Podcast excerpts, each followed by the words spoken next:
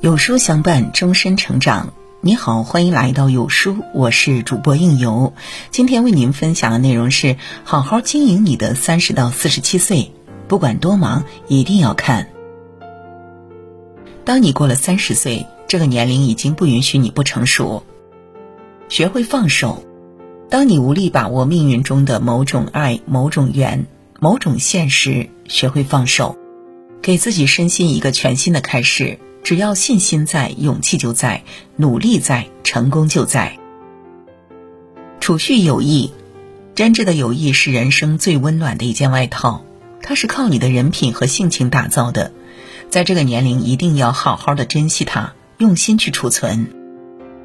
播种善良，一定要极尽自己所能，让那些比你苦、比你难的人感受到这世上的阳光和美丽。这样的善良常常是播种，不经意间就会开出最美丽的人性之花来。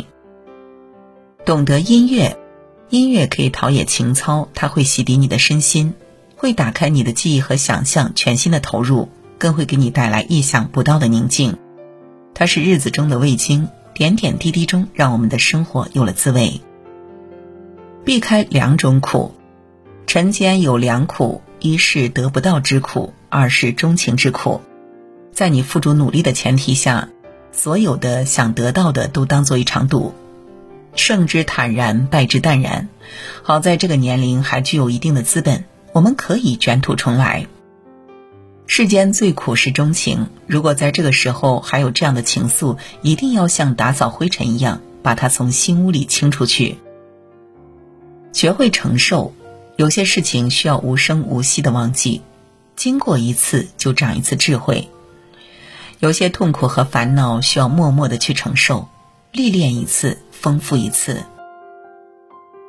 保留感恩的心，感恩的心一定要时时保留，它不仅让你怜惜一沙一石一草一枝，还会让你淡漠某种无形的压力，平抚你的欲望和争斗。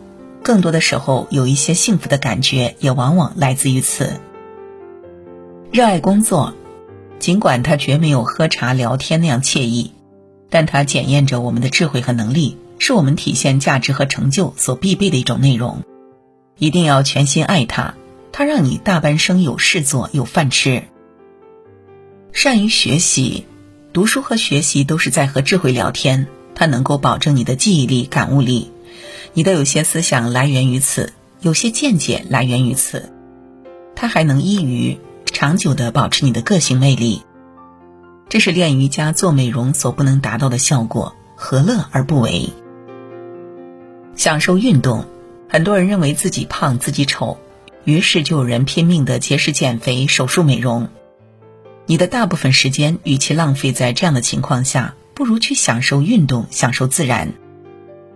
你的体重就不会因为懒惰而上涨，你的容貌也不会因为岁月而减少生动。那么你就在某种程度上保存住了你的青春、你的快乐、你的健康。